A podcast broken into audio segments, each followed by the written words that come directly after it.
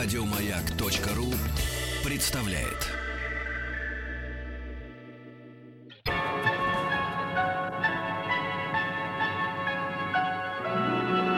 Уральские самоцветы.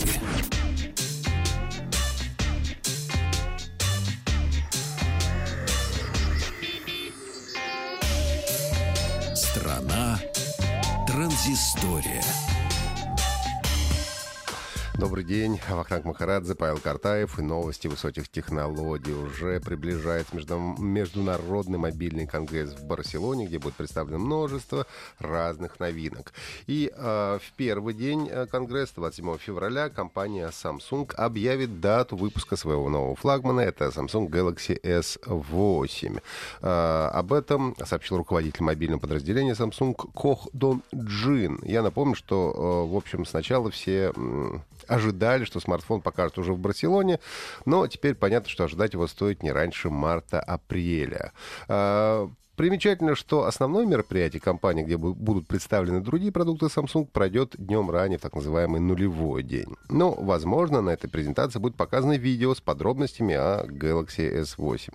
По слухам, смартфон выйдет в двух версиях э, с дисплеем 5,8 дюймов и 6,2 дюйма.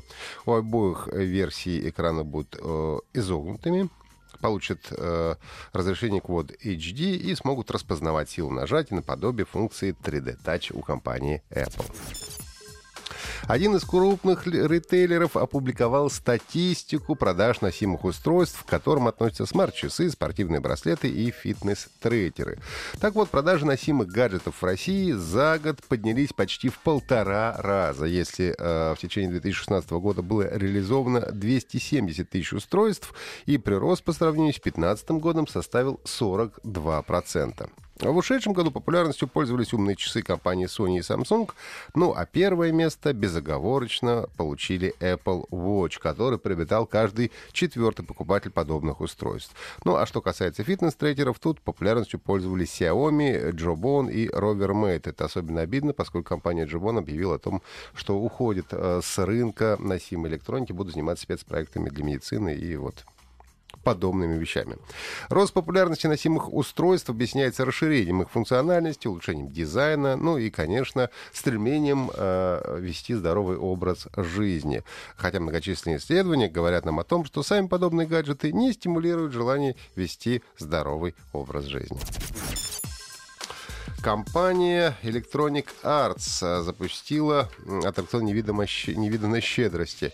Если вы не являетесь подписчиком сервиса Origin Access, то вам предоставят возможность целую неделю пользоваться им бесплатно. Ну, разумеется, для того, чтобы вам все понравилось, и вы впоследствии могли заплатить деньги. Origin Access а, позволяет бесплатно запускать игры из пополняющегося списка, а, среди которых имеется Titanfall 1 и 2, Mirror's Edge, Catalyst, Dragon Age, FIFA 16, 16, Battlefield 4, Star Wars Battlefront и многие другие э, игры. Также есть возможность запускать некоторые игры э, от компании Electronic Arts еще до их официального выхода. Эта акция продлится до 7 марта, ну а после того, как пробный период закончится, вот тогда вам уже предложат оформить подписку за деньги. Ну и, наконец, лаборатория Касперского у нас исследовала распространение так называемых шифровальщиков.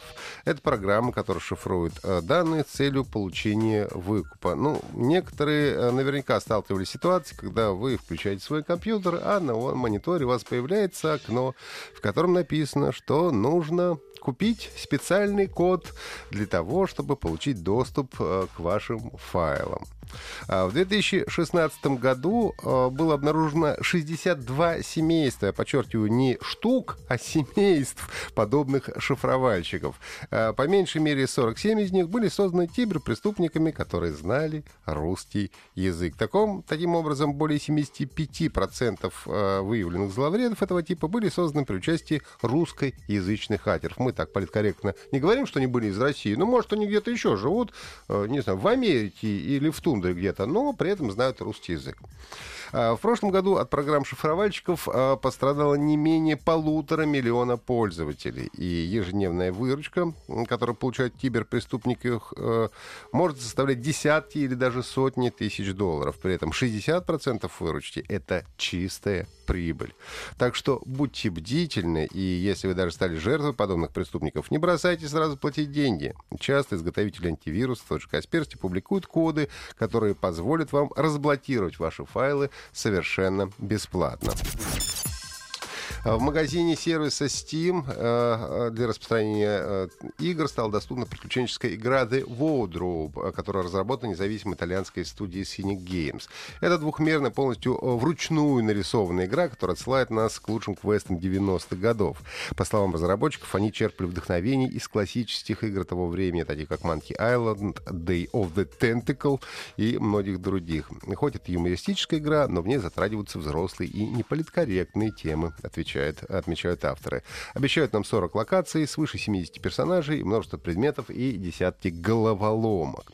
Управление в игре реализовано с помощью мыши, нужно будет выбирать разные варианты ответов в диалогах и взаимодействовать с предметами, которые можно будет смотреть, э, брать или использовать.